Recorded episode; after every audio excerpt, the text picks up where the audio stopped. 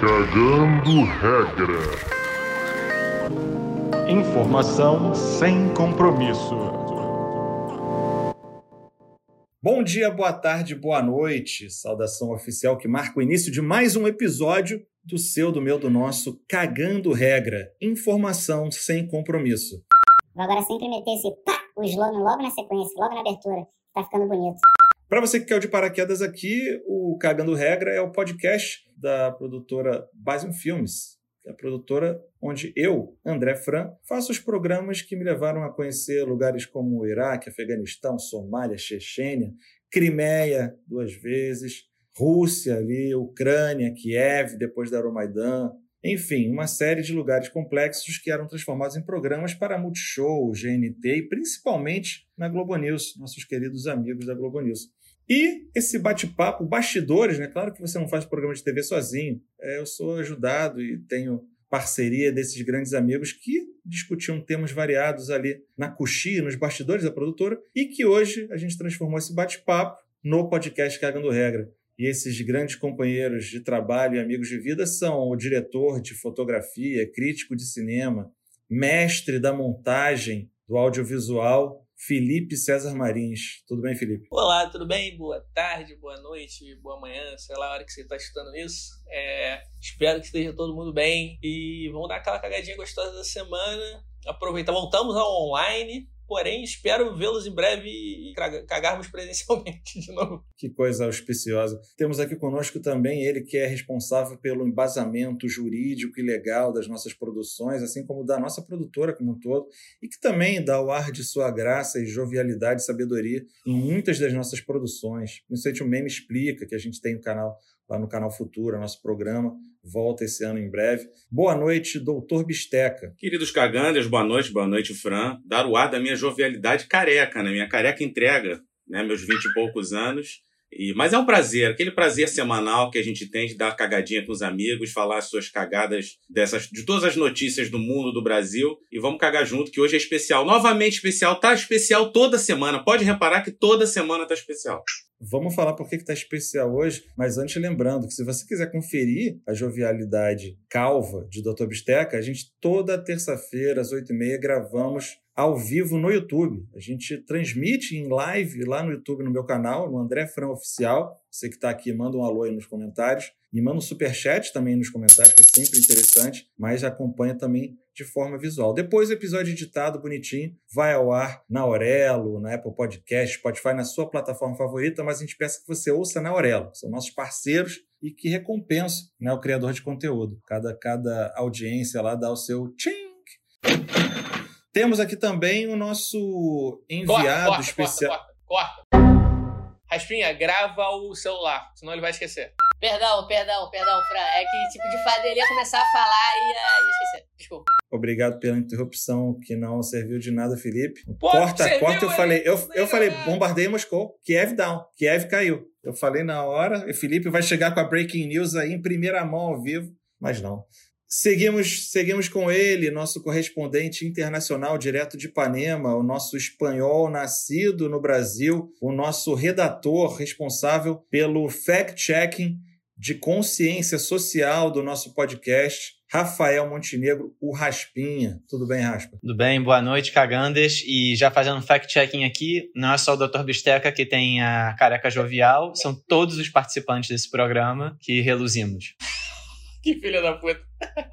Reluzimos, reluzimos, brilhamos, estamos sempre brilhando. Hoje, super especial. Primeiro, pauta importante, a treta do momento, a celeuma entre Rússia, Ucrânia, Estados Unidos, OTAN.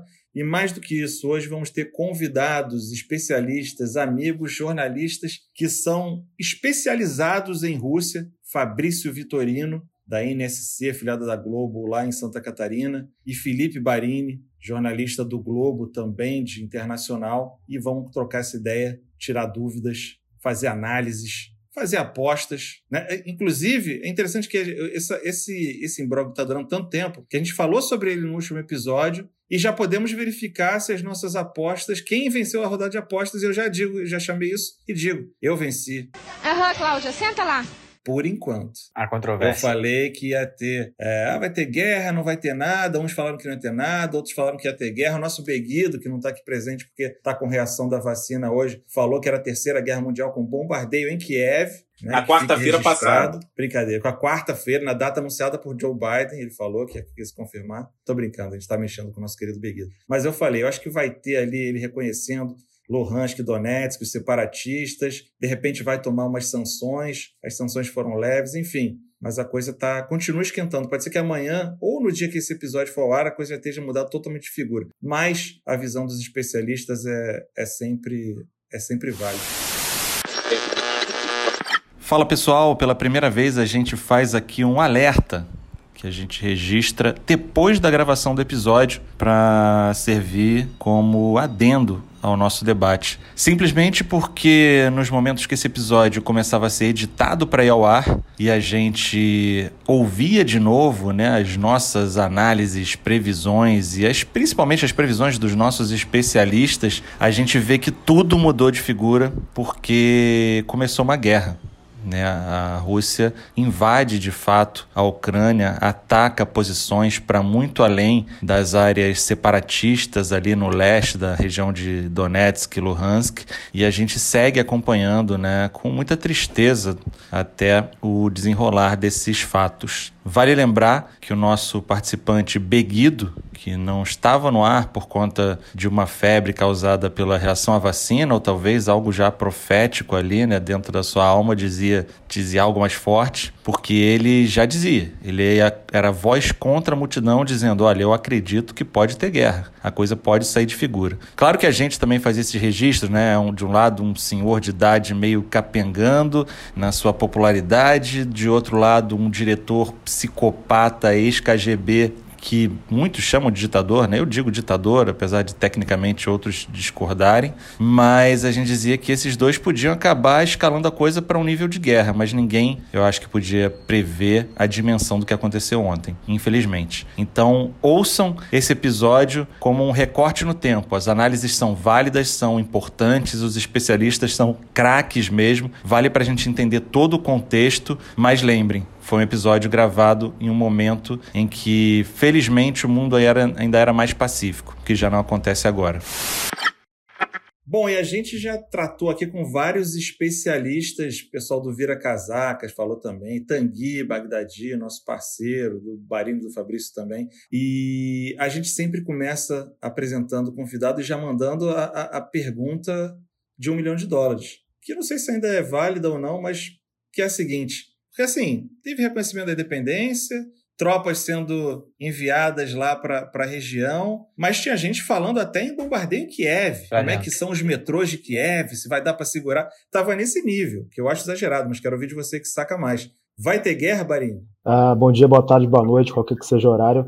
Essa pergunta de um bilhão de rublos, não de um milhão de dólares. É, qualquer um que disser que assim, ah, eu sei o que vai acontecer, Putin vai atacar, vai bombardear Kiev, vai levar as tropas até Lviv, é basicamente um pouco de especulação, porque ninguém sabe exatamente o que se passa na cabeça do, do Vladimir Putin. Ninguém, ninguém tem um portal igual naquele filme Eu Quero Ser John Malkovich para dentro da, da cabeça do Putin. É, você pode pensar possíveis cenários, de acordo com as coisas que ele vem fazendo, de acordo com o pensamento dele sobre a, sobre a, a- sobre a questão ucraniana, sobre a- as demandas de segurança que ele faz para o Ocidente, mas é, no momento que a gente tem é um cenário de momento, que é o Putin tomando uma decisão muito grave, que é, reco- é reconhecer a, a independência de duas repúblicas separatistas que ficam dentro de um território de um país soberano, estabelecido, reconhecido pela comunidade internacional, e anunciar que e anunciar que pode mandar uma missão de paz, inclusive a, a grande questão se, se ele já mandou, se já tem militares russos oficialmente no país. É, a Ucrânia diz que, bom, já existe, os militares russos já estão lá desde 2014, é, mas nunca foram reconhecidos, agora poderão ser reconhecidos. E até onde eles vão? É, que tem a, a questão da disputa de onde, qual exatamente é o território dessas duas repúblicas separatistas. E essa é uma, uma pergunta muito essa é uma questão que Putin respondeu, mas não respondeu hoje. Isso é muito importante para gente, a gente ver o que vai acontecer. E Barini, é, eu, a gente estava acompanhando aqui, né? Como eu falei, a gente falou com, com o pessoal que sabe também, que acompanha direto, e parecia que de um lado você tinha uma mídia sensacionalista, né? Falando de guerra, cravando data de guerra e tudo mais, e de outro lado eu via muitos pessoal jornalista que cobre mais de perto falando com mais cautela e tal. Eu acho, e aí queria saber se você acha também, que o ponto de virada foi esse discurso último do Putin e saber se você já tinha visto em algum outro momento, você que acompanha, você que morou na Rússia, você que arranha aí o seu russo e tal, você já tinha visto algo do Putin, que já é um cara ex-KGB, porra, que mão de ferro, então já se espera muita coisa. Mas você já tinha visto algo nesse nível? A gente até brinca, é, várias pessoas brincaram no Twitter, que a comunidade das pessoas que acompanham a Rússia, seja russólogos, sovietólogos, seja jornalistas, seja outros tipos de acadêmico, de segurança, de defesa, tem muitas visões dissonantes, muita briga, muita discussão. Raras vezes, acho que eu nunca tinha visto uma vez em que todos expressaram basicamente a mesma opinião. O discurso do Putin foi um tanto quanto perturbador pelo tom que ele usou, ele levou adiante. No ano passado, ele já tinha escrito um artigo é, sobre a história ucraniana, sobre a posição da história ucraniana, mas agora, basicamente, ele disse que a Ucrânia moderna é uma invenção. É, até colocou Lenin no meio. É, foi um, um, discurso um pouco. ainda mais seguido pela, pela, pelo reconhecimento das duas repúblicas. Eu, eu, eu confesso que eu me senti assim, um tanto quanto. É, não chocado, mas abalado, você dá uma, uma, uma, segurada. A gente perce, você percebeu que passou por um outro nível. Caraca, o Bahrein é um cara acostumado não só com, com Rússia, mas também especialista em Coreia do Norte. Ou seja, para o negócio ter abalado alguém que cobre esses dois países especialmente, é que, é que foi tenso. E você. Tenso foi longo. Foi, uma, foi, um discurso de uma hora. Foi um discurso de uma hora depois de uma reunião de mais de cinco horas. Foi uma, foi uma maratona. E foi uma maratona na qual houve, além do Putin, você teve discursos de pessoas de dentro do Conselho de Segurança russo, que, que, que reúne gente de, de, de várias, várias, várias escalas do poder, do poder é, é, é, russo, falando que sim, ele deveria reconhecer e, e a, chegando quase ao ponto de um, de, um, um integrante chegou a pedir que, que, a, que, as duas repúblicas fossem anexadas de fato. O Putin até falou assim: calma. calma. Calma, cara! Calma! Não, não que não seja vontade dos separatistas. Torcedores, calma. Torcedores, calma, igual aquele, aquele, aquele cartaz, aquele, aquela placa lá em São Januário. Torcedores, calma. Galera, entra aí no meio a hora que vocês quiserem, que, pô, Barini é amigo, então eu, eu, eu, sabe pra caramba, eu fico sempre emendando uma atrás da outra com ele. Fala aí, Raspa. Não, então, é, vendo esse discurso, né, a minha reação foi até um pouco estilo do Casemiro, né, pô, meteu essa? E fiquei pensando assim, eu penso, se você é Ucrânia, o que, que você pode fazer numa situação dessa? Tá vendo isso tudo vindo? E até que ponto a gente pode confiar também no que tá dizendo a Rússia, porque uma semana atrás era, não, a gente vai tirar as tropas. Aí alguém falou, não, não, não tirou não. Ele, ah, não, a gente mudou de ideia. Então, o que, que, a, que, que a Ucrânia poderia fazer nesse momento e o que, que a gente pode confiar também de tudo que está saindo agora dali da, do Putin, da Rússia? Agora é basicamente esperar e pedir ajuda do, do Ocidente. Mas também não, não é, seguir os, as suas próprias, sua própria inteligência, que até o momento eles dizem que não tem sinais de, de que vai ocorrer uma invasão de grande escala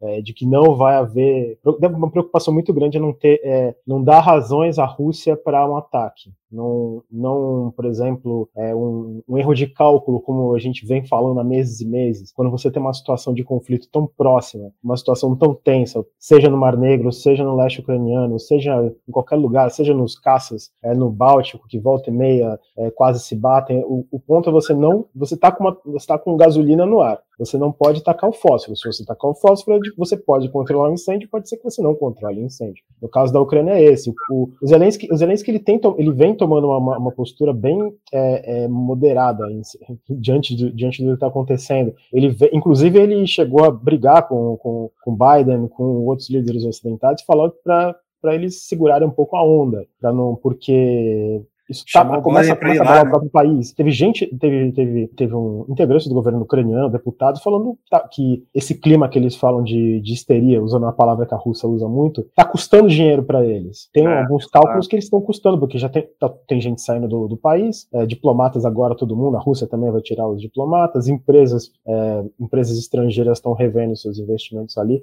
É, tem um outro ponto também, mas ao mesmo tempo ele chamou reservistas, dizendo que oficialmente para só para repor tropas. Até o momento não tem um sinal de que vai rolar realmente uma guerra, mas é como que é, não, não acredito nas bruxas, mas que elas existem, existem. E do lado da histeria russa, Pô, tinha cara falando desde de tomar não só as regiões separatistas, mas a região inteira né, de Luhansk e Donetsk, não só ali o, o, a parte dos rebeldes, gente falando em, em, Ucrânia e o discurso revisionista do Putin.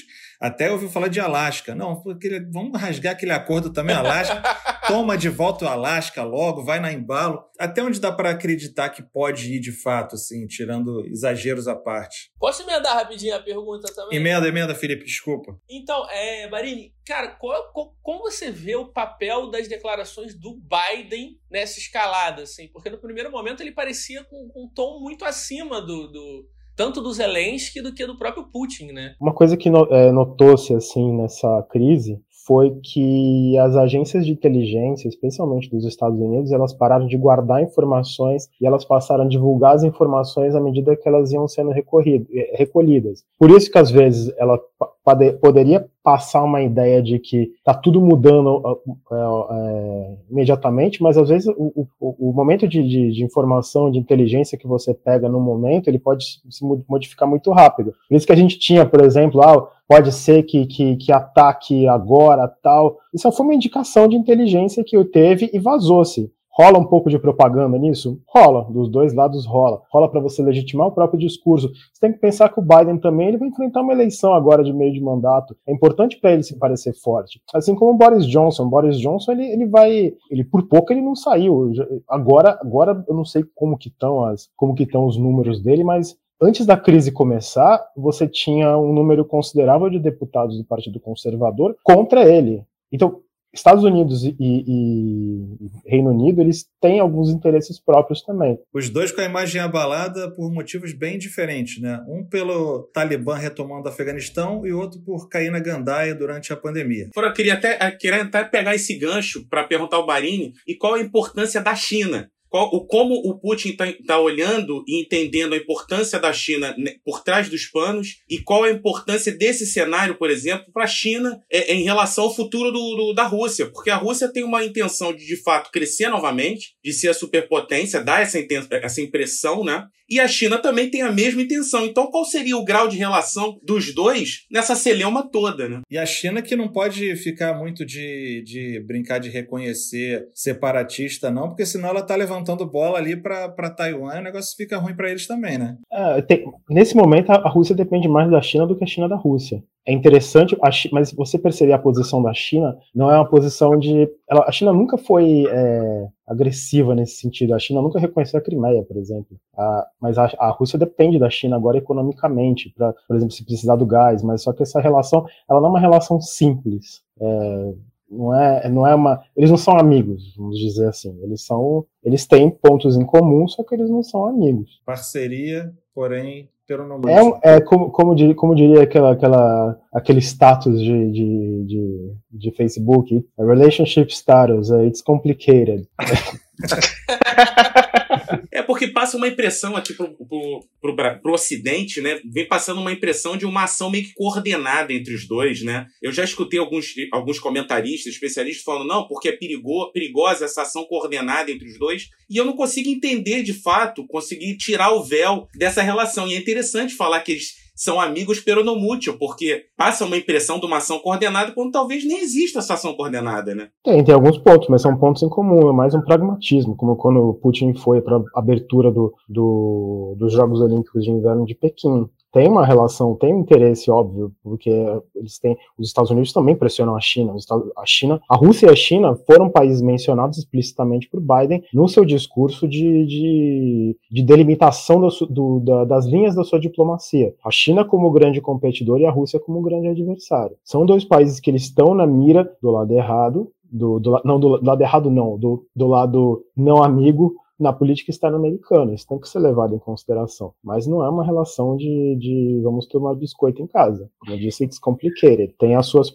cada um tem as suas próprias é, é, questões de segurança, cada um tem as suas próprias preocupações. O inimigo dos meu, dos meu inimigo é, tipo, é meu amigo, mas também Vamos, não vamos ser tanto assim. Um pouco, e, e os, do, os dois jogam muito no, no, os dois apostam um pouco muito na, na, na como, como, como que os Estados Unidos vão. Ele, a mudança de, de os, os, anos Trump com a retração americana é, no cenário global, isso não foi esquecido. Só porque o Biden chegou e falou America is back, não significa que os Estados Unidos estão com o mesmo status que tinham a, no começo da, da, da, da no final dos anos 90, por exemplo, quando eram potência sem, sem qualquer tipo de, de, de questionamento. É, eu ia puxar até, você falou nos Estados Unidos, eu ia puxar por esse lado, né? Eu sei que, que você curte a Rússia, morou na Rússia, mas você também cobre Estados Unidos, sabe muito do, do tema. É, hoje eu vi falar sobre isso e até coloquei no vídeo que a gente vai lançar aqui no, no meu canal em breve, assim que o Felipe conseguir editar. É, só botando a pressão, é pressão acima de pressão. Mas, pô, você tem durante o governo Bush a Guerra da Geórgia, né? Quando a Sete do Sul. Aí você tem durante Obama, Crimeia. Durante o Biden, você agora tem esse reconhecimento de Donetsk e Luhansk. Durante o Trump não teve nada. Mas que o Trump né, ficasse. Você, você, você não teve um grande evento, mas você teve uma, uma tensão muito grande ali naquela área. Em 2018, por exemplo, você teve um incidente que foi uma que foi talvez a primeira troca direta de, de, de, disparos, de hostilidades entre tropas russas e ucranianas no Mar de Azov, no Estreito de Kerch, quando a Rússia pegou três navios. O, o presidente Petro Poroshenko chegou a declarar lei marcial 30 dias, é, impediu homens russos de 16 a 60 anos de entrarem no país. Você teve, você não teve uma como, digamos, um fato, um grande fato, mas você teve uma tensão e os Estados Unidos pra, como, como a gente lembra, os Estados Unidos tinham uma postura um pouco mais, não, não amistosa à Rússia, mas um pouco menos agressiva é, em relação é, à Rússia. É isso que eu ia levantar. Você já, já disse que não teve coisa, a relação estava tensa de qualquer forma. Por mais que o Trump fosse muito mais numa linha que agradasse ao Putin, né? Também usando o termo agradar aqui entre aspas, mas ele, né, sempre provocando a Europa, a OTAN não tinha grandes questões envolvendo ali. Mas o que eu queria chegar é aonde a gente coloca a postura do Biden e as declarações do Biden em comparação aos outros, a situação que ele herdou e o que, que ele está realizando agora, tendo em vista também que a imagem dele já começou na enrolação lá do Afeganistão, ele recebeu logo Zelensky lá, o que trouxe de volta essa história de Ucrânia na OTAN, que também é um, é um estopim para essa história toda. Como é que você avalia ele nesse cenário todo? Eu acho que ele, ele, ele, tem, ele tá tentando recuperar as, a, ele tá tentando recuperar o, a liderança dos Estados Unidos no cenário global, em, em, com algum. Ele, ele, obviamente ele coloca o centro na Ásia por causa da China, mas ele coloca ele, ele tenta é, fazer com que é, trabalhar junto com a Europa. Ele não faz igual o Trump, que ele largou a Europa, é, deixa a Europa ali, eu não quero participar da OTAN. O Biden quer fortalecer a OTAN e de certa forma esse antagonismo à Rússia é importante para esse fortalecimento da OTAN. Eu acho que o Biden ele, ele pensa um pouco, ele as pessoas até falam para ele ser um pouco mais mais incisivo nas suas, nas suas declarações, mas como você disse, ele sofreu alguns baques muito importantes. É, o Afeganistão foi um fiasco, foi um fracasso de, de, de, de pra, fracasso diplomático, estratégico de defesa.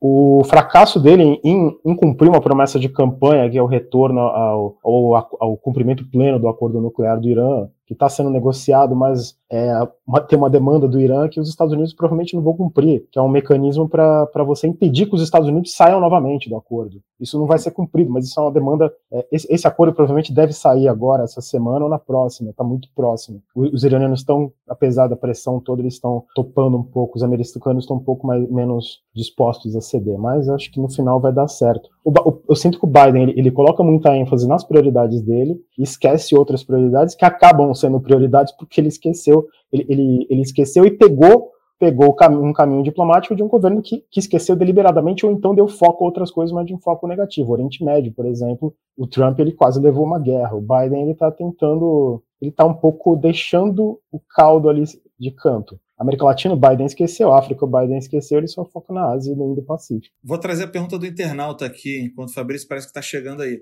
Mas o, o, o Eduardo Marques Tá perguntando aqui no nosso chat. Em caso de sanções, quão grave isso seria para a Rússia? E muita gente disse que essa primeira resposta do Biden foi tímida, né? Sanções só para as áreas ali é, independentes. E eu, quando. que, que reclamam independência. E eu, quando tive na Crimeia, aquela, ah, como é que você vai sentir? Como é que é o lugar? Não sei o quê. Cara, era vida normal. A única hora que eu senti algum tipo de empecilho era quando eu tinha que usar cartão de crédito de bandeira americana. Fora isso, vida normal, não faltava dinheiro, tranquilidade e tudo mais. Você teve também na, na região, né? Então, faz esse, esse paralelo, Barini, e, e avaliando essa, essa resposta das sanções. Acho que sanção é uma, é uma ferramenta que foi provada que não funciona. Não, não é, eu, não consigo lembrar assim de cabeça um caso que as sanções tenham que sanções econômicas tenham levado a, um, a, uma mudança de comportamento ou um objetivo estratégico. Você pega a Coreia do Norte desenvolveu seu programa nuclear, a Coreia do Norte tem entre 48 e 60 ogivas atômicas com capacidade de, de usá-las em tese em qualquer lugar do mundo e foi desenvolvido durante uma das sanções mais, mais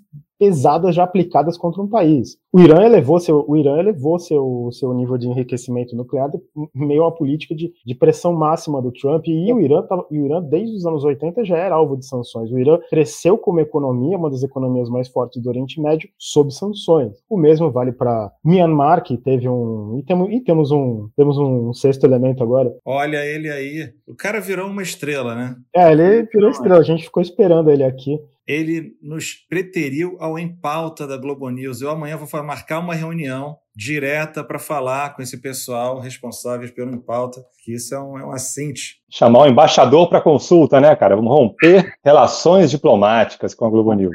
Boa noite, pessoal. Boa noite, Fabrício. Já, já te apresentamos, já fizemos todos os elogios que você merece aqui e já começamos o papo. Você chega já caindo direto dentro do papo e essa foi muito boa o comentário. Eu falei com o Fabrício, né? Pô, tá requisitado, virou estrela, né? Aí ele falou, cara, é igual o Big Brother, né? Logo que acaba o programa, tá em alta. Quando acabar essa coisa de Rússia e Ucrânia, eu volto para aqui, para minha tranquilidade de novo.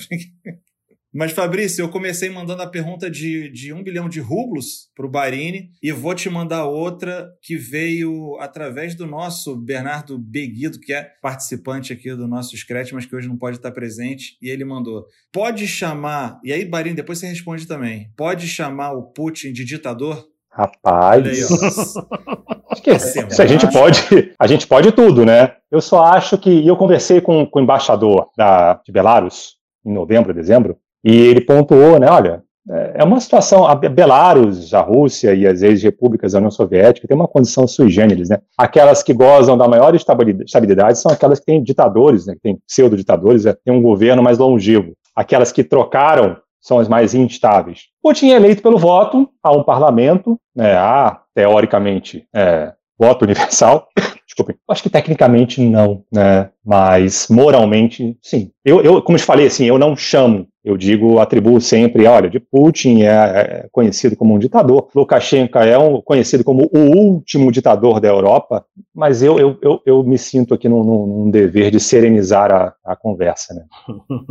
E você, Barini, você segue aqueles veículos que cravam ditador ou você segue a linha diplomática de Barini de Fabrício, que podia ser enviado, inclusive, para interceder ali no lugar do Macron? Macron, que quase sai como um man of the match, acabou saindo mal na fita. Pô, manda o Fabrício que sentir que ele vai fazer um sucesso. Macron, Macron é um dos maiores derrotados, se não for o maior derrotado na crise. Foi de man of the match a the biggest loser, para usar aí dois como sempre, eu só discordo do Fabrício quanto ao time de futebol. É, o...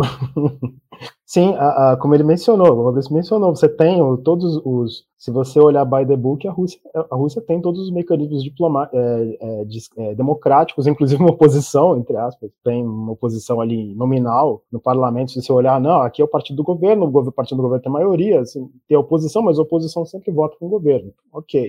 Você tem, tem um, um, a oposição oficial, aí você já, já, já, já um, um quer voltando à questão do It's Complicated, que aí você já vai para um outro, para um, um borderline assim do, do, do, oposição e ele o governo considera não, você não é oposição, você é um terrorista, extremista. Mas eu não eu não considero Putin oficialmente um ditador. Oficialmente um ditador. Eu senti na resposta de vocês uma coisa assim: nós não vamos escrever nos nossos veículos ditador, mas vocês aí do Cagando Regra podem falar ditador com tranquilidade, que não vai estar muito feio. Em tempo, de, em tempo de golpe de Estado jurídico, um ditador que joga dentro das regras cai certinho, né? Um ditador moderno, né? Tem formas e formas de fazer as coisas, né, cara? Então o Putin pegou lá em 2000 e foi privatizando a imprensa livre, foi montando o arcabouço. O cara tinha um plano, né? Não era quatro, oito, o cara tinha um plano de vida. Então ele preparou o terreno para criar sua imprescindibilidade, né? Então hoje na Rússia a gente não a oposição a que o Barini se referiu, talvez ela até faça parte do jogo de cena, né? A imprensa livre faz parte do jogo de, de cena que existe ali, né? Putin foi hábil em criar o seu ambiente, né? Quisera todos os ditadores tivessem essa habilidade essa sutileza, né? Fica a dica de ler o Como as Democracias Morrem. Steve Levitsky fala muito sobre, sobre isso. Fala, Felipe. O, muita gente está perguntando no chat, e eu reforço que é uma dúvida minha, que é, cara, o nosso querido palhaço, a gente mandou o nosso palhaço para lá, né? Ele bateu lá para cagar a regra com Putin. É, então, tipo, como, como a visita do nosso, do nosso palhaço pode afetar as relações diplomáticas Brasil-Estados Unidos e como é que afeta também com a Rússia, né? Porque a gente também não sabe o que, que ele foi fazer lá direito. Tinha uma lógica na visita do presidente, uma lógica que você pode questionar se é, é estratégica brasileira dentro do pragmatismo da política externa brasileira. Se você pensar, o momento talvez não fosse o melhor. É, ainda mais, ainda mais diante de uma posição tão pesada dos Estados Unidos à visita.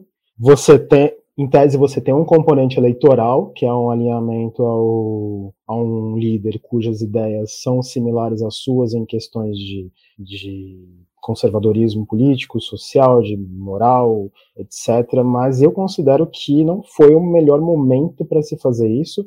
E ele também deu um certo azar, porque quando ele chegou lá, a situação estava num apaziguamento, relativo apaziguamento, caminho de apaziguamento, e quando ele voltou ao Brasil, uma semana depois, a gente tem tropas aqui. A gente tem tropas na Ucrânia. Eu não, é, muita gente falou que foi até certo ponto correta a visita. Eu, eu não faria nesse momento, só que ele se viu também num, num, num, num cenário que ele não podia, até pensando no próprio eleitorado, desistir da visita, porque senão seria um sinal visto, talvez visto como um sinal de superserviência dos Estados Unidos, mas ele também assumiu um risco de chegar lá e acontecer uma, uma tragédia diplomática, como é uma coisa que, que o, aquela declaração do Somos Solidários à Rússia, isso vai ser, isso vai ser lembrado no, pelo Departamento de Estado por algum tempo. O Departamento de Estado, ele vinha, deix, vinha deixando o Brasil um pouco, ok, vai, vai, vai. Quando o presidente falou o, a coisa do somos solidários à Rússia, ele se colocou no caderninho de Departamento de Estado. Isso pode não ser tão bom no futuro. Não sei se, é, se Fabrício concorda com essa postura. É delicado, né? Porque Putin veio, então tinha que fazer uma visita de, de retribuição, que já estava marcada há muito tempo. É,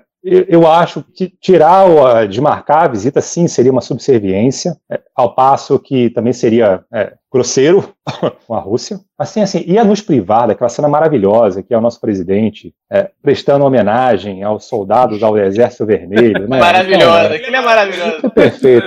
E o meme dele ungido por Jesus, né? Tipo, ele sendo ungido por Jesus para lá acabar com a guerra. É maravilha. O, o, o que pegou para mim ali, o que pegou assim para a comunidade, né, para turma que, que, que, que, conversa né, com a gente, foi a viagem à Hungria, cara. A viagem à Hungria foi uh, desnecessária. Ainda tinha uma Polônia também, que foi, felizmente, né, o, a, a, cúpula polonesa teve a, a sagacidade de, não, filho, você agora não, vai, não é a hora. Mas a visita à Hungria, aquilo tudo improvisado, aquele salão de festa de prédio, festinha de criança com as bandeirinhas assim. Eu tenho uma dúvida sobre, sobre essa visita que eu vi. Eu vi, eu vi opiniões. Todo mundo falou que não precisava, mas tinha opiniões distintas falando. Será que o Orbán foi o único que quis receber o presidente Bolsonaro? Ou pelo contrário, será que o Bolsonaro só quis, só considerou relevante, até por, pelo alinhamento ideológico, só considerou interessante visitar o Orbán? Qual mas é, uma, é um layover, é um layover, é uma, ele fez uma escala no salão de festa da, da, da Hungria Hungria ali, né? E ninguém quer visitar a Hungria. E é curioso que Orbán é um problema da Hungria, da, da, da União Europeia. É, é, o cara tá ali às vésperas de ser punido, ser multado, ser chutado, ninguém quer falar com o cara, ninguém quer visitar o cara. Quando um presidente do Brasil, com um país com quem ele não, não tem nenhuma relação comercial completamente irrelevante, assim, um, não tem nada a ver, pô, esse cara quer vir aqui, já é meu amigo, né, meu, meu parceiro aqui de ideologia, venha, o cara deu o jeitinho dele, abriu o aeroporto, daí agora pra gente, né? O, o Celso Amorim falou, não, né? Era, que a, passou. A, a, Pol a Polônia é, não, não tinha suas próprias preocupações. Talvez a Polônia tenha suas preocupações com a União Europeia, mas a Polônia viu a preocupação com a, com a relação com, com a Rússia, com a crise, muito maior do que essa visita. Tanto que falou: não, não vem, não vem, melhor não. Melhor não. É Você acabou de tirar uma foto com o Putin, eu não A gente tem. A Imagina. Gente, tá, a gente faz fronteira com a Ucrânia, não, não, não arruma mais esse problema pra gente. E a Polônia tem uma treta histórica com a, uma questão histórica muito profunda, muito grave, né, com a Ucrânia, com relação a Stepan Bandeira, né, que mistura nacionalismo com o nazismo e são coisas distintas ali na mentalidade ucraniana. A Polônia tem essa questão com Belarus, os refugiados na guerra humana de Lukashenko, supostamente trazer. Então a Polônia está no meio de um, de, um, de um, fogo cruzado com Putin, com o Lukashenko, com Zelensky, com a União Europeia. Vai tirar foto com Bolsonaro nesse momento, né? Eu acho que nesse teve uma clarividência ali na, na cúpula polonesa que falou, não, olha só, temos um problema demais aqui, né? Fabrício, você tocou num ponto aí que, que aí faz até contato com os nossos extremistas da extrema-direita aqui do Brasil. A gente já conversou sobre isso, mas queria que você falasse mais que quando eu tive lá em Kiev, logo depois do Euromaidan, e a gente teve contato com ativistas, com as pessoas que lutaram, até do povão mesmo que combateu lá, até as forças paralelas do, do Yanukovych na época, e como é que foi aquela batalha sangrenta, mas também falando para a gente desse contingente de galera fascista e outros até nazistas e ultranacionalistas que fizeram essa parte da luta ali contra esses, esse lado mais alinhado à Rússia, ali da Ucrânia, e que depois até ganharam reconhecimento em termos de ocupar cargo no governo e tudo mais. Eu fiz até aquela matéria lá que saiu a coluna no Estadão falando isso, porque depois a gente viu aqui no Brasil, galera usando aquelas bandeiras que os próprios grupos extremistas da Ucrânia usavam lá, usando aqui também, e começaram a falar que em ucranizar o Brasil, em referência às leis anticomunismo, gente derrubando estátua de Lenin. Como é que você vê esse lado da Ucrânia e como é que isso chega a ter esse ponto de contato com os lunáticos bolsonaristas aqui no Brasil? Tem uma questão curiosa, né, que as pessoas escolhem, é, olha para uma parede, escolhe, não, eu vou ver só esse lado, vou ver só isso aqui. Então as pessoas têm uma visão seletiva, né? Então as pessoas olharam para essa questão da Ucrânia e vem só o nacionalismo. O Bandeira, o Bandeira é herói nacional na Ucrânia, Stepan Bandeira. Agora, ele foi um, me, me perdoem, ele foi um nacionalista ucraniano, mas ele foi um aliado dos nazistas numa época que ele optou, nazistas ou soviéticos. Né? Já que eu vou ser nazista, eu vou massacrar poloneses, vou massacrar ucranianos. No fundo, é um monstro, mas para a Ucrânia, ele é um herói. Todas as ex-repúblicas soviéticas e países do, do, do, da antiga cortina de ferro tentaram aprovar em diferentes graus legislações para criminalizar o comunismo. Ninguém conseguiu. Avançaram, mas ninguém botou em prática. A Ucrânia é o único lugar onde o comunismo é criminalizado, né? Então, quando a gente fala, vê um cara na Paulista usando a bandeira, cara, por favor, né? É, eu acho que a gente tem a gente tem ícones mais relevantes, nacionalismo brasileiro, da luta brasileira, né, da, do que importar uma figura polêmica, ok, nacionalista, mas sobretudo nazista, um monstro que chacinou poloneses, que chacinou seus conterrâneos. Erguer aquela bandeira pode soar é, nacionalista, mas é, me soa bobo. Né? Então, não, ucranizar o Brasil nesse sentido, e na época o embaixador da Ucrânia veio a público para dizer: não, não é, essa bandeira não é dos. Para, né? Me desculpa. Você, você tem que se falar para condenar o nazismo. O papel é falar para condenar o nazismo. Ponto. Não tem nazismo, acabou. Acabou a discussão. Então, é, ucranizar o Brasil nesse sentido é infantil, né? O Barini comentou, quando fala muito da bandeira, da história, né? E, e era legal que as pessoas às vezes liam um tweet dele, putz. É. Essa, eu, eu, eu, cheguei até, eu não, eu, não, eu, eu não lembro se nessa entrevista que eu fiz com, com, não sei se é esse embaixador da Ucrânia que está se referindo, é o anterior que saiu, é, mas eu entrevistei ele e foi uma, eu não lembro se eu mencionei a, a, questão da bandeira, mas eu lembro de ter falado sobre a bandeira, é, de como as pessoas não compreendem a, a bem compreendem o que é o private sector. E recentemente, até, é, eu até dei um toque num, num colega do, do, do, jornal que estavam colocando umas fotos de, de um é, é, civis, civis ucranianos são treinados em técnicas de sobrevivência, é, armada, é, e todo mundo fazendo referência tal.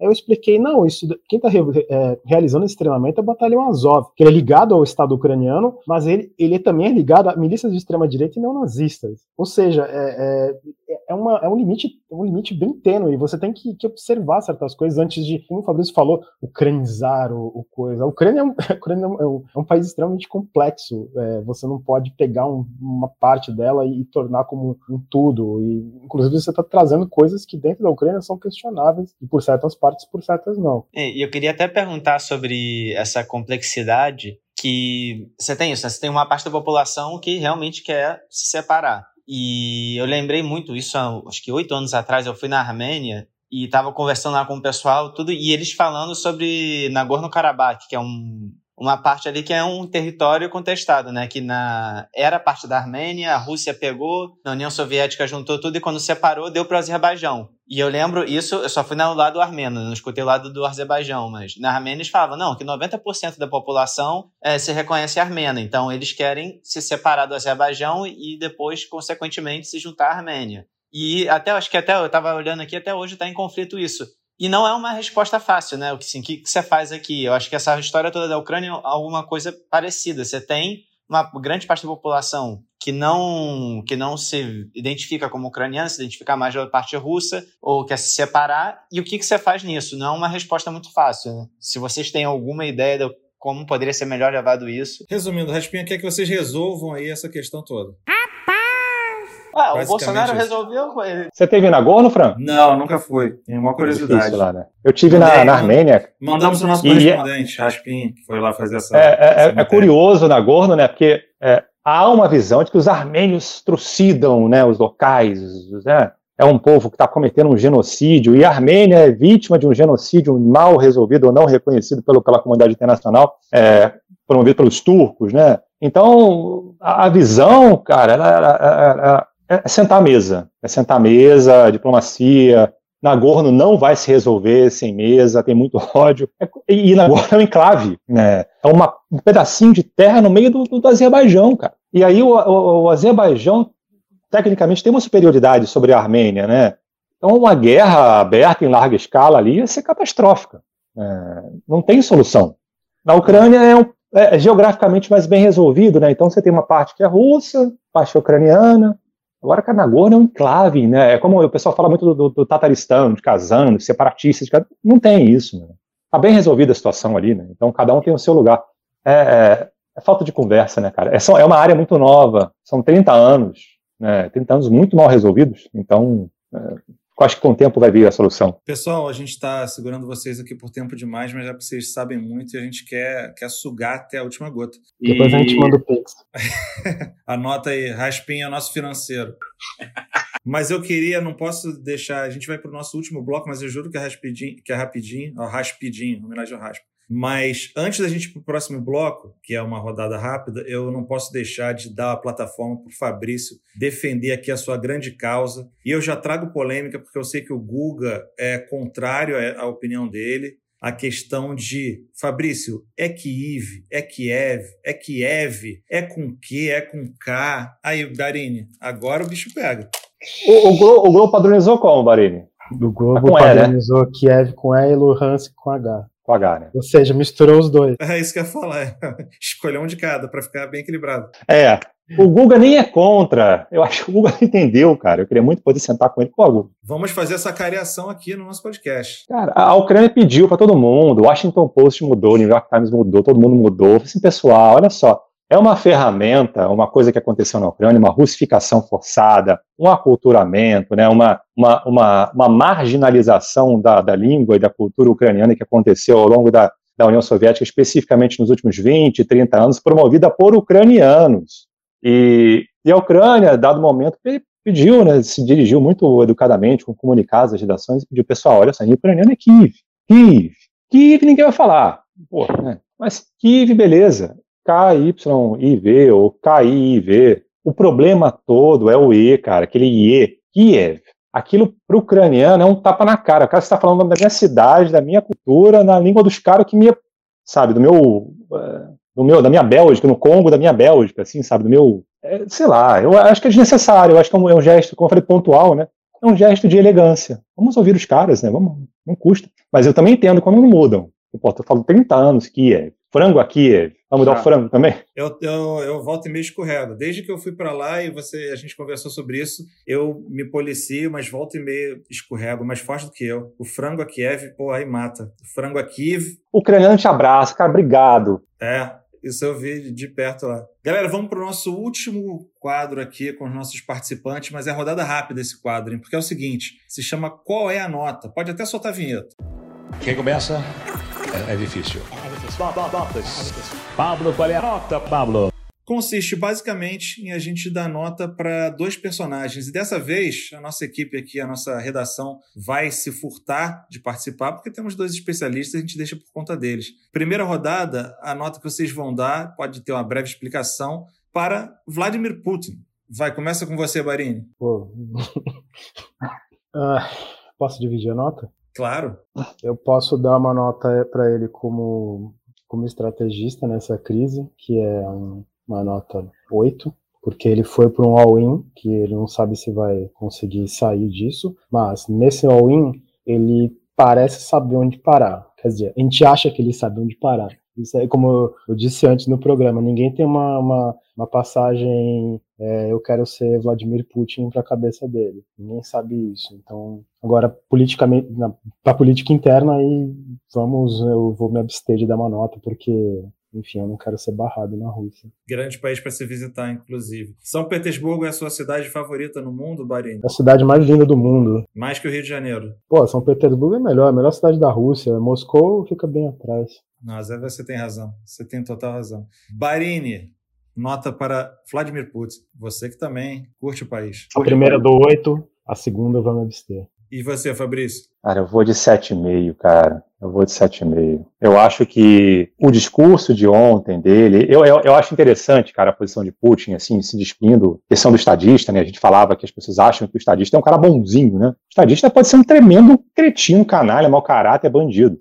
É, eu acho que o discurso de ontem foi demais. É, ele, ele, como contrapeso ao Ocidente, ele executa muito bem a estratégia. Eu acabei de falar na Globo News do, do Sun Tzu, né? Ele, ele deixou saídas para o Zelensky, ele não encurralou o Zelensky. E aí tu cria no ucraniano uma necessidade de ir para a guerra para morrer, é um, quase uma jihad. Então, a Ucrânia tem saídas. Desmilitariza, desiste da OTAN e abdica das terras. Pronto, acabou, estamos de boa. Né? Mas ontem foi desnecessário, ontem foi passou do ponto. Ah, claro que ele, ele passou do ponto moralmente, eticamente, já há muito tempo. Mas ontem, assim, eu acho que para a imagem dele é algo que vai ficar, além de toda né, o conjunto da obra, eu acho que não precisava ter feito isso com a, com a Ucrânia. Não, fora, mas foram palavras muito duras, assim, que vão entrar para a história, sem dúvida. Segunda e última rodada, vocês dão nota para Joe Biden. Vai, Barini? Cinco. Um cinco categórico. Acho que ele já vem capenga. O Afeganistão foi muito ruim quase que literalmente. A Afeganistão vai ser lembrado no futuro como um dos grandes erros estratégicos, não só por culpa dele, por culpa do, do legado que ele recebeu do Donald Trump, que foi um acordo totalmente sem pé nem cabeça feito com o Talibã, é, somado a uma série de erros e literalmente o, muito, o governo americano ignorou vários sinais de alerta e deixou e simplesmente chegou na data, falou vamos sair, vamos sair. Você teve gente de, você teve as, aquelas cenas de desespero, gente agarrada à fuselagem do avião, caindo alto, quase um, uma, um, teve gente que chegou a comparar, não sei se é um grau de comparação é, aceitável você comparar mortes, mas teve gente que comparou a cena do homem caindo no, no Trade Center em 2001 Nessa atual crise, Biden ele já vem abalado por um histórico de 30 anos de, de, uma, de, uma, de uma relação de ações que acabaram desencadeando nessa crise de decisões erradas no passado. Ele está sem muitas opções de fazer, ele tem uma eleição em casa, então ele tem que parecer forte, mas só que, como a gente viu, por exemplo, nas sanções anunciadas hoje, as ferramentas são. O próximo passo vai ser, uma, vai ser medida que, vai, que pode atacar a própria população russa, que é uma coisa que os Estados Unidos sempre dizem: as sanções nunca afetam civis, mas que a gente sabe que a história é contrária, então nota 5. Você, Fabrício? Quem é Biden? eu, eu lembro, estava na, foi um pouco antes das eleições, em 2016, e depois, na sequência, o pessoal falava nessa, nesse clima de ele vai ser candidato, e as pessoas falavam assim: We need a little Joe, we need a little Joe. Né? A gente precisa de um pouco de Joe, né? Época de Trump e tal. E, cara, cadê ele? Tomou um olé completo, completamente dominado, sem recursos. Sem... O cara sancionou hoje a Margarita Simonian, a dona da RT, a diretora da RT. Você acha que ela tem uma conta no, no, no, no Bradesco, no, no HSBC, cara. Porra, pelo amor de Deus, cara. Tem isso quando o Royal Bank of Scotia, o nome da tia que mora na Finlândia, é um marcabouço de teias e contas e dinheiros que. Aí tu sanciona a Simone e ela beleza, não vou tomar meu morrito lá no White Rabbit. Pelo amor de Deus, né? Quem, é, o que está acontecendo, né? Ótimo, né? Então, assim, Biden, de fato, assim, eu era um entusiasta, fiquei emocionado na sua eleição, mas e, e, a Kamala já mostrou também que ela não entende muito do, do, do, do, do riscado, né? Ontem, esses últimos dias, deu um. Uh, fica quieto, né? Espera o seu momento, né? Mas a gente está muito triste com isso, né? Com a, com a falta de antagonismo de outros líderes para conversarem com Putin de igual para igual. Eu acho Verdade. que, inclusive, a, medida mais, mais é, severa que eu vi nessa crise foi a própria Alemanha, que ela mandou parar o Nord Stream 2, que é um projeto importante para o Putin. Né? Isso é, é, inclusive, os Estados Unidos querem parar esse projeto desde o tempo do Trump. Trump aplicou sanções contra esse projeto, o Biden tirou as sanções. É, ninguém entendeu, entendeu direito aquela, aquela movimentação, mas e, esse, é e a ação da Alemanha que era apontada como há, três semanas atrás como o país fraco na, na pressão para a Rússia. E foi a Alemanha que tomou a, a decisão mais dura com possíveis impactos para si mesma, que a Alemanha está no processo de transição energética e de desativação das usinas nucleares usando, por enquanto, o gás para geração de energia. Então, Biden não não chegou perto do, do, de uma ação que a gente não que a gente esperava, mas é, uma ação dura para uma invasão de um, de, um, de um país soberano contra um outro país soberano. Vocês que jogam poker, né? Tem aquela manobra que tu, tu sabe que vai perder, tu tá blefando, aí tem um cara que blefa mais contigo, né? Eu acho que o, que o Shows, agora o que ele fez, ele, essa sanção ao Nord Stream é insustentável por várias razões. É uma obra de 10 bilhões de euros, ela, ela é uma chantagem, o Medvedev até fez piada com isso agora. Ah, essa nova era de vocês, vocês vão pagar 2 mil euros pelo, pelo gás. Vão? Não vão. É, hoje é 500 euros, né, o metro cúbico, mil metros cúbicos. Cara, é, é um negócio assim, tão insustentável que até a coalizão que mantém o Premier, que mantém os shows no poder, ela é sustentada por. está dividida. Tem gente que apoia, tem gente que não apoia. Então, a, a, a ser mantidas essas sanções do Nord Stream 2, ele vai cair. É, não vai durar muito. Agora, o que ele fez? Ah, o Biden fez isso, eu vou dar um blefe aqui, vou, preciso do poker aí, né? É, vou dar uma blefada, daqui a pouco o pessoal esquece, eu tiro a sanção. É, baita jogada dele, baita jogada. Eu faria exatamente, eu não faria porque eu não, não tenho essa inteligência alemã, né? É, mas foi genial, genial. Acabou Macron, acabou Biden, acabou todo mundo. Só deu. Quem é aquele Olaf, aquele menino da Alemanha lá, no, o novo Merkel, né? Foi uma, uma baita cartada. E a, antes a chanceler, que é verde, é, a Annalena Baerbock, ela já havia dito, pelo menos em três ou quatro ocasiões, inclusive em Moscou, que a Alemanha estava disposta a pagar o preço para forçar a Rússia a uma saída. E a Alemanha, em tese, nessa cartada, paga o preço, não sabe até quando. É, mas são, são, e aí são, são cinco são, é, são cinco países: Alemanha, Áustria, Holanda, França, que estão envolvidas no Nord Stream, né? Então são 10 é, bilhões de euros, Dinamarca, né? Dinamarca, são 10 bi de euros do dinheiro do coleguinha, né, cara? Então não vai durar muito, né? Não tende a durar, né? Imagina, 10 bi de euros. O Alexei Miller, o CEO da Gazprom, sob sanções dos Estados Unidos desde 2018, rindo à toa. Mas Fabrício, e a nota? Você vai se pro Biden? Qual que é a recuperação aqui, a nota de corte que passa de ano? 5 a nota vermelha, 6 e azul. Bahrein, Bahrein deu 5. Não, para mim ele repete. Repete. Ele reprova, reprova, não passa de ano, não. Ele... Então, os, dois, os dois deram 5. É. Senhores, pô, muito obrigado. Que aula. Acho que, que aula, hein? É... Pô, eu, eu não conseguia nem falar porque eu queria ouvir mais. Que aula. É isso. Aulas cria, como dizem os jovens. Brigadão, pô, por favor, a casa é de vocês e precisando da gente é só chamar. Querendo cagar regra, vocês já sabem qual é o lugar. E a galera que está ouvindo sabe que aqui a gente caga regra, mas caga com qualidade. Nossa, isso ficou um pouco escatológico. Mas, enfim, vocês entenderam a mensagem. Brigadão, Fabrício. Brigadão, Barini. Abraço. Até a próxima, galera. Abraço. Valeu. Falou, obrigado. Valeu. Tchau, pessoal. Prazer. Obrigado. Até a próxima. Prazer. Prazer. Galera, o negócio se estendeu porque o papo era bom. Pô, tava animal. importante, necessária. Tava ótimo, tava ótimo. E, é, e é, cara, foi um, um girão, informação dos especialistas. Quem não sabia de alguma coisa, agora está sabendo. Né? Ou pelo menos tem aí insumos para formar sua opinião de forma mais embasada. Como o tempo foi longo, sugiro que a gente termine, mas sem deixar de o nosso, o nosso bloco favorito, né? Coisas que te irritam. Fechar sem coisas que te irritam não ia ficar legal. Então vamos lá, só uma coisa que te irrita, solta a vinheta.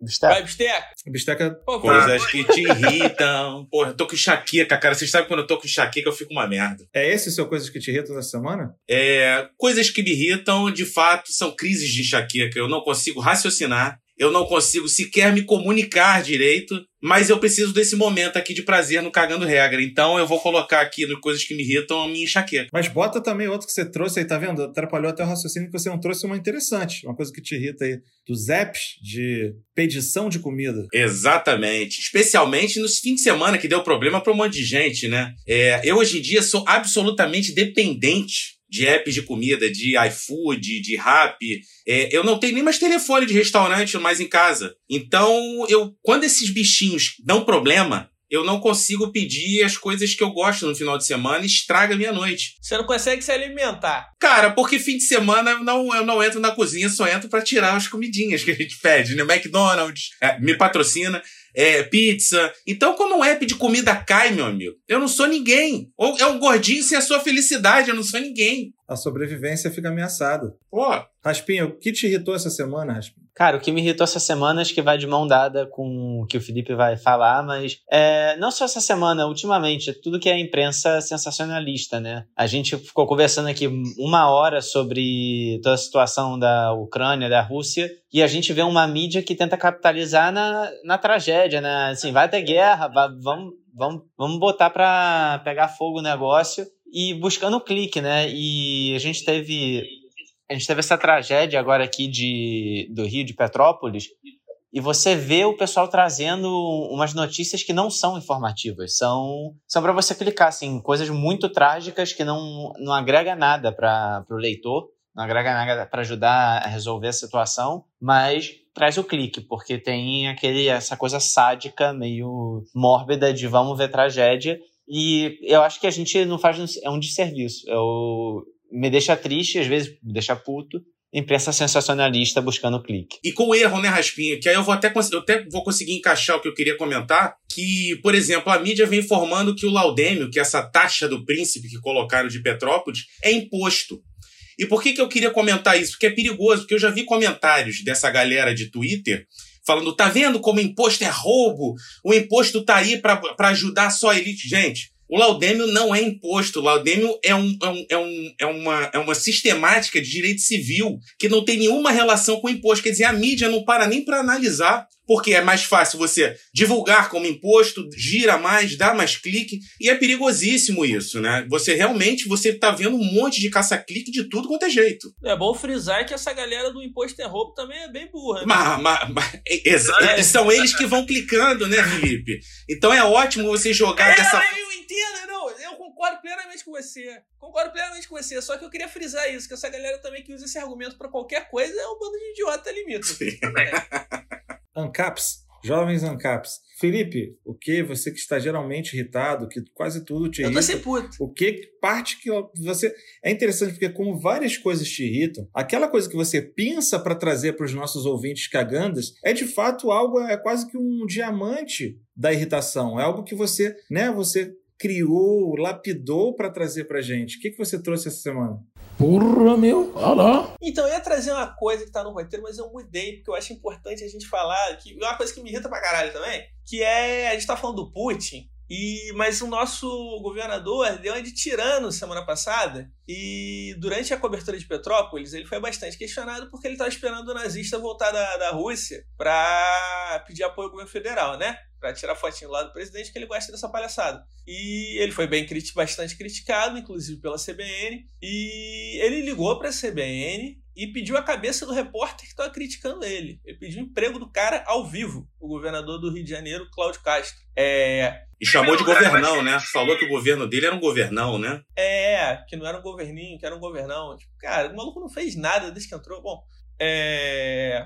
Cara, não sei nem o que dizer, assim, tipo, é... cara, esse cara é um palhaço, né? É difícil de você citar um cara que não, não teve voto, não foi eleito você, você legitimar esse tipo de coisa. É, e sim, de fato, Cláudio Castro, seu governo é um governinho, você poderia ter feito muita coisa, muita prevenção, é, é, que cara, todo mundo sabe, é, pessoal aqui do Rio, principalmente, que, que acompanha o que acontece na região serrana, é, não é a primeira vez que acontece uma tragédia. Lógico que não, não dessa proporção, mas não é a primeira vez que acontece uma tragédia como aconteceu é, semana passada em Petrópolis. Então a gente sabe que pode acontecer isso. É, e essa galera tá jogando com a sorte. O poder público, desde o governo Sérgio Cabral, joga com a sorte nessas questões. Tipo, são medidas muito pouco afetivas, muito pouco práticas para você, para você, pessoas que, que, que tem, tipo, moram em lugares de risco e têm consciência disso, porque só não tem como sair, porque não, né, habitação no Rio, principalmente, uma questão, e isso no estado inteiro do Rio. É, eu acho importante a gente falar de Petrópolis, cara, porque tipo, é difícil você ver e me entristece muito